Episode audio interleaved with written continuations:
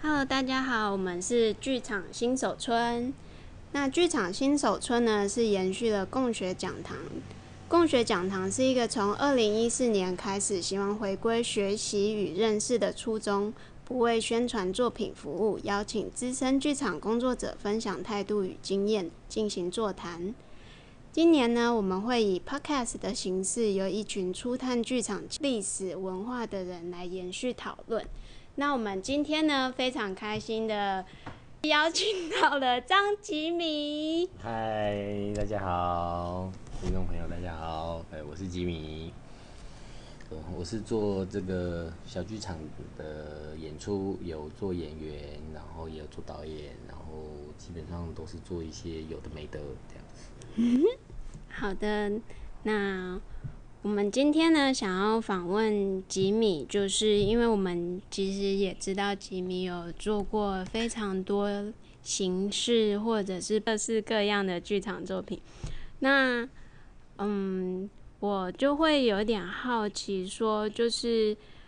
吉米在就是对于剧场的未来是不是有一个想象？所以做了蛮多，并不只是演出的东西。呃，对我来说呢，呃，我觉得，因为我最初我不是要剧场演员，也没有要做剧场，我最初只是想要浑浑噩噩过一一一辈子这样子。然后那时候真的就是，我甚至连什么五连那个大学联考都不想考，我就想说啊，那个考上五专就可以，就可以有大专的这个学历，我就可以就是你知道，只要有大家都知道，就是有大专学历的话就可以干嘛干嘛，就可以上班族。对，最初本来没有要那样子，那只是因为后来后来因缘际会，然后就进剧场在排戏当演员这样子。那但是。对我来说，我并不是，就是最初不是因为啊，我是看了某一个某个演员、某个导演，然后或者是看了一个电影或者是某个作品，觉得哇，我也想要做到那样那样的东西。对，我自己本身的目的性没有没有很强，嗯，但是好像就待在这边，好像这个地方要叫我来这边做一些什么事情这样子。后来是在喜酒。就是张喜剧的喜酒那一次之后，然后我开始对于做剧场这件事情有一个新的想法。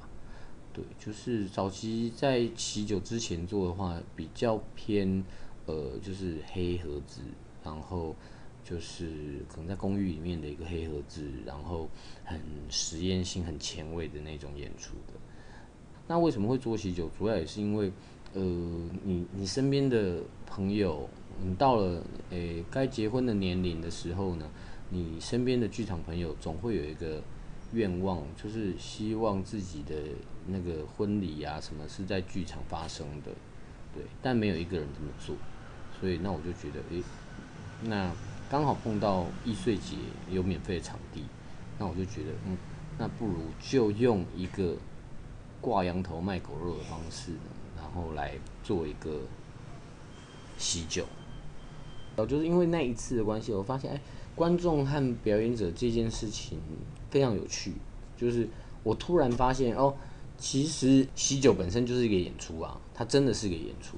对，因为因为你一个那个呃新人，两个新人，然后大家在台下就是期待看到台上的那些人做什么事情，是用一种看戏的状态去看他们的。对，所以作为我来说，我就觉得，哦。某种程度，观众在入场的时候又有给钱，所以他基本上真的是完成了剧场的开始嘛和结束都有。它本身非常是非常典型的剧场，对，只是我们我们天天都在接触这个剧场，可是呃，我们不觉得我我们那个叫剧场。所以当很多人就觉得说啊，我不是演员呐什么什么，可是其实他他已经有他有太多日常生活中他已经有做太多。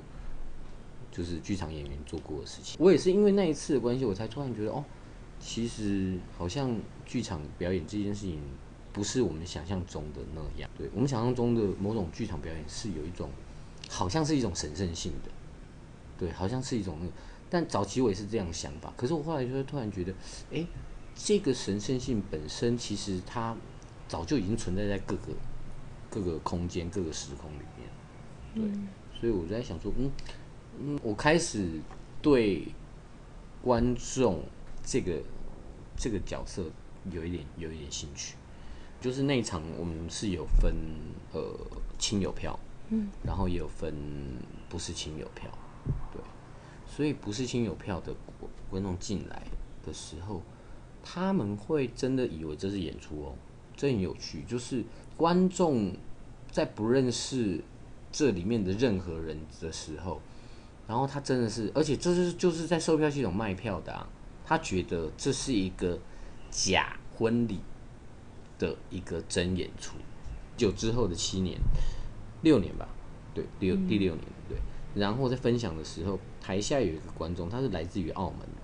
他说他是来自于澳门，他上次来台湾就是喜酒那一次，他来看喜酒，他以为那是真的演出。所以这这一个演出，可以说某种程度影响你后来一直在探讨观演关系的事吗？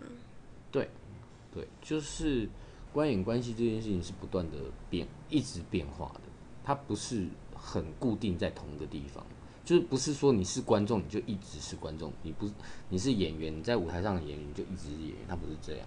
就我发现那个东西它是不断变动的，嗯，呃，他也可以变成演员这样子，但我那时候并没有那么清楚的知道说观演关系是变动这件事情。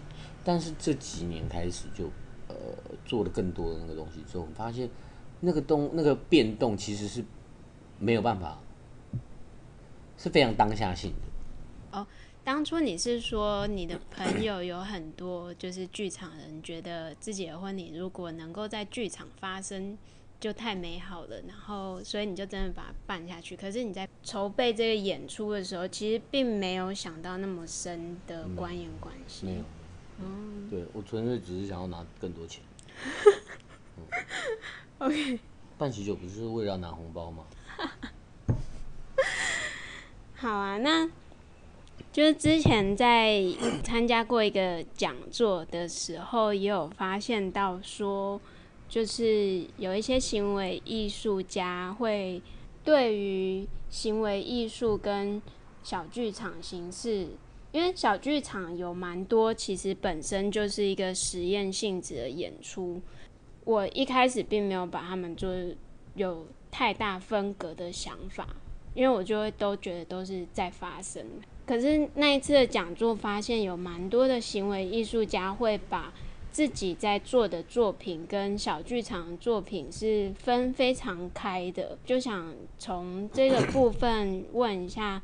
吉米对于行为艺术与小剧场这两个的想法，呃，我觉得先从行为艺术怎么来的那个，据我的认识，虽然我这个我不太确定是不是对的，行为艺术本身是来自于美术，哦，就是他们都是呃，本来都是一些 fine art，就是一些画画啊、作品啊这些静态的画画，可是有些人会发开始发现说，诶。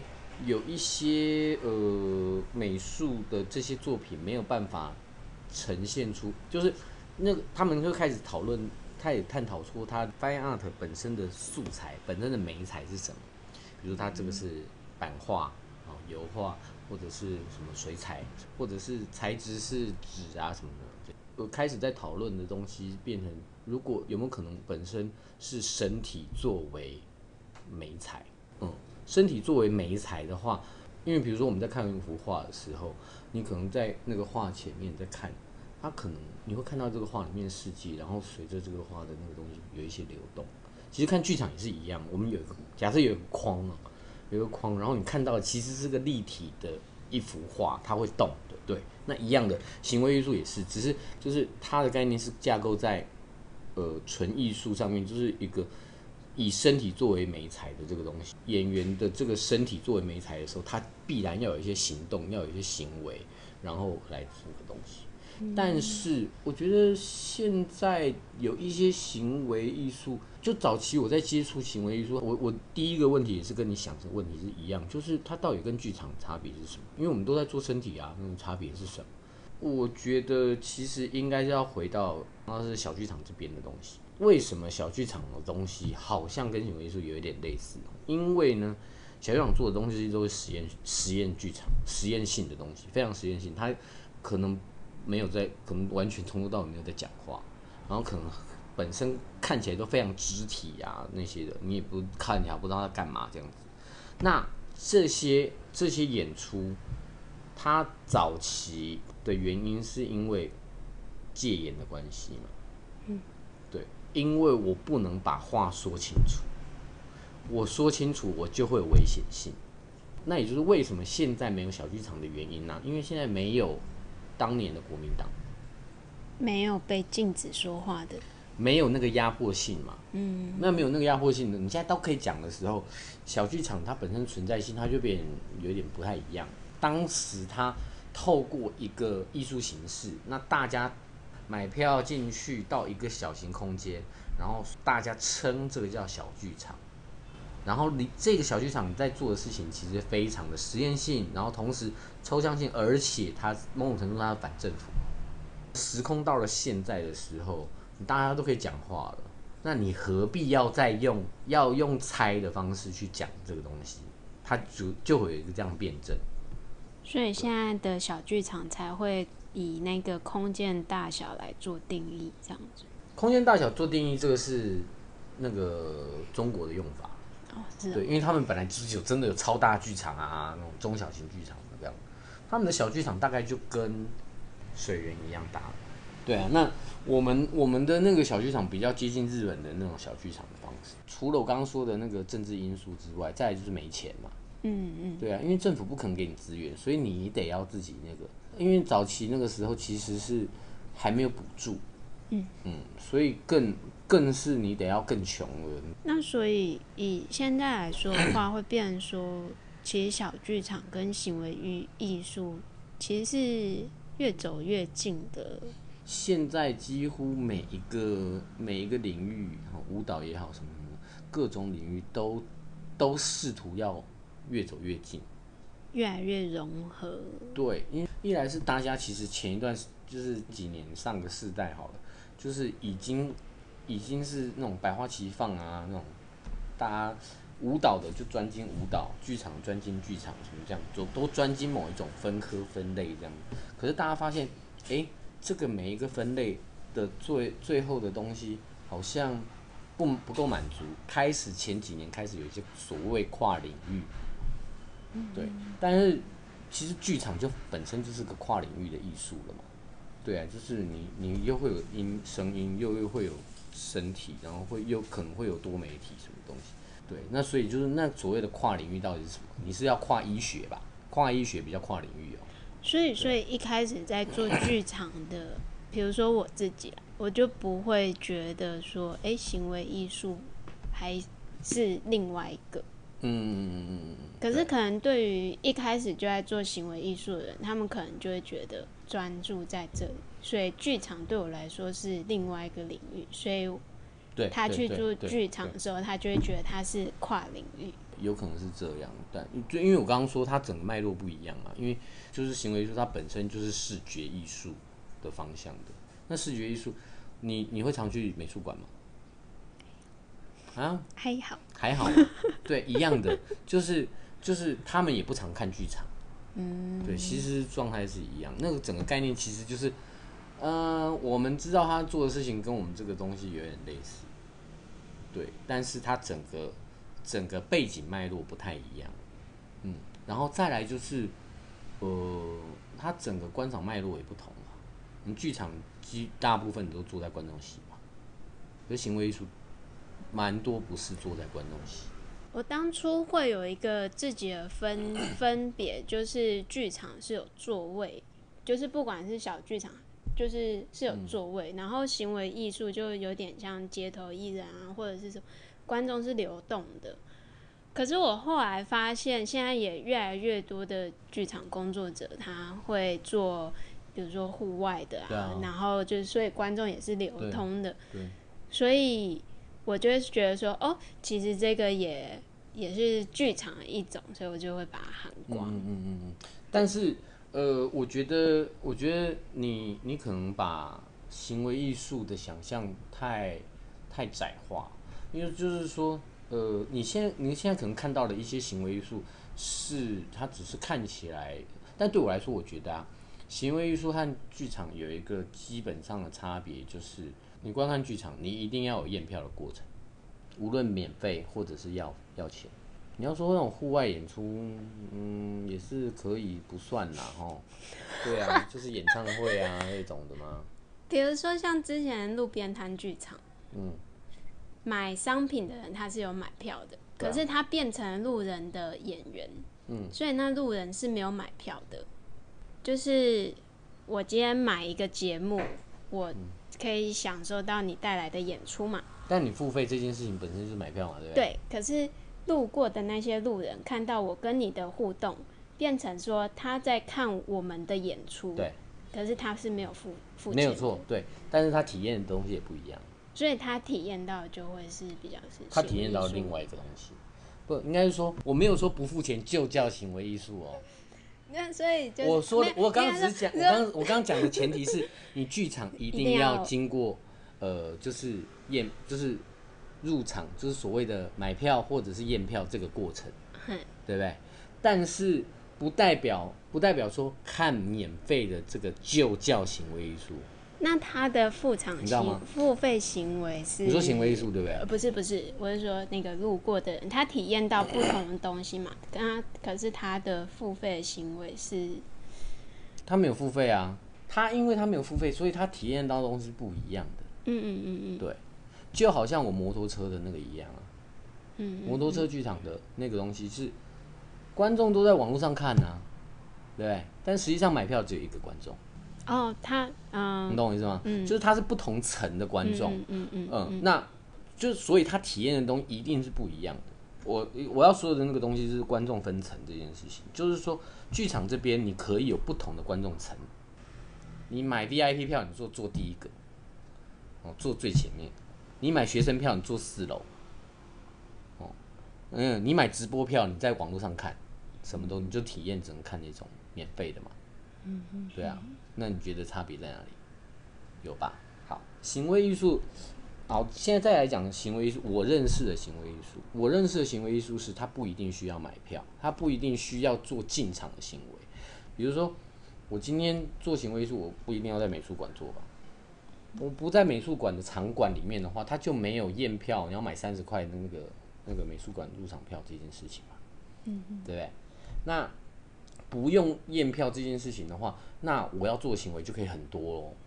比如说最有名的就是谢德庆嘛，谢德庆他就是一个行为艺术家嘛，他他做一年的行为艺术，他有有好几，他每一个作品都是做一年，然后他比如说有一个作品，他就是他们就是。两个一男一女靠在手手铐靠着，手铐靠的，嗯，一年。他们彼此认识吗？当然认识，这个又不是又不是实境节目。就是呃，我知道的行为艺术是它基本上售票或不售票本身不是它的问题。我们剧场会有票房问题，行为艺术没有。他做这个行为本身，他这个最后最后产出这个作品。或者是产出钱，他就已经拿到那个做这个，可能你 maybe 是人家委托要他做一个作品，让他做一个行为艺术，这样邀请他做这样子。对，那至于会有那种哦要入场才能看到的行为艺术那种，某种程度，呃，我自己觉得它跟它是跟剧场人混在剧场的概念有点混哈混杂的，这也是为什么会让你觉得啊好像差不多。嗯，对，因为它整个整个入场形式是就是那样子啊。对，那其实他们边界是一个模糊的。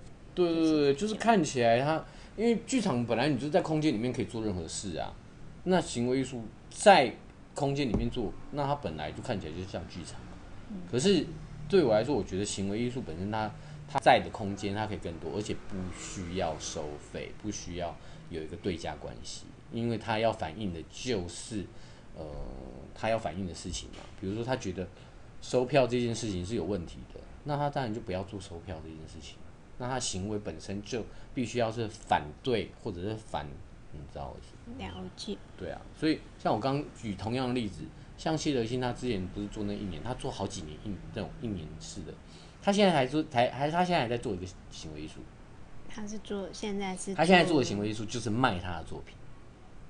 嗯，很有趣啊？他现在不做艺术作品，而做的事情就是卖他的作品。他他实际上内容是什么？就是到处到处受邀，然后然后讲他的那个东西，然后推他的那个，然后卖啊拿钱，很有趣吧？这是我自己乱想的啦，哈。因为当他告诉人家说他现在正在做一个，我现在在做一个行为艺术的作品的时候，某种程度他已经变成剧场。请让我思考一下，因为我觉得这一件这个事情，嗯、他在卖他作品的这件事情被称为行为艺术，会让我觉得这样让行为艺术更为模糊到。那我们一般人做一般的事情，是不是就也可以叫行为艺术？是，这就是他这个艺术家要做的事情。他这个艺术家要用他的生命在做一连串一般人在做的事情，然后把它框在作品这个框架里面。譬如说，我刚刚说他不是做很多一年的事情，然后他有一个作品就是打卡，蛮有名的，就是他每一个小时。都要打卡，二十四小时每一小小时都要打卡，所以一天就要打二十四。嗯，对。睡觉也要写。一年。因为因为刚刚会觉得说，那这样子扩散到每一个人，就是做一般的事情，就叫行为艺术的话，就会觉得其实没有行为艺术啦。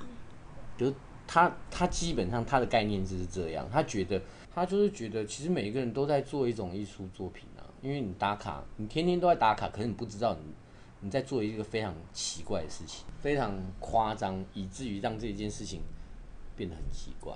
他现在说他没有在做作品，可是对我来说，我觉得他现在正在，他现在正在做这个东西，就是不断的卖他作品这件事情，然后很高价的卖他作品这件事情，怎么讲，就是很像是在对这个现在所有事情都可以买卖的事情。因为现在其实我们对啊，嗯，很多事情都可以。我刚刚我刚刚讲到那个就是两者的差别了，听你这样讲，就是呃，他他卖高价的，他把自己的作品以非常高价的方式卖出，或者是每个小时做一次打卡的这个行为，不同于一般人行为，是因为他有在思考过，在更加凸显，就像你刚刚说的，让他更夸张化。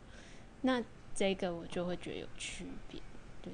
哦，你说你说跟买卖他作品这件事情，可是你不知道他怎么卖啊？就是嗯、我的意思是说，就是比如说我我我会我也会打卡嘛。对啊。可是他也他他就是也看到了一般人会打卡，然后所以我刚刚一开始的问题是说，那这样我们一般人都在就都在做行行为艺术啊，那就没有行为艺术。可是刚刚听你这样讲的时候是。他有其实有夸张化这件事情，没有，就是我觉得我有理解到之间的差异，对对对对，其实其实这这就是我说，就是其实行为艺术和小剧场、和剧场其实还是有点区别。行为艺术这件事情可能本身可能花很长时间只做一件事情，和剧场的那个状态时间感也不一样。嗯嗯嗯嗯。好啊，那我这里就到这里了。好，谢谢。谢谢吉米。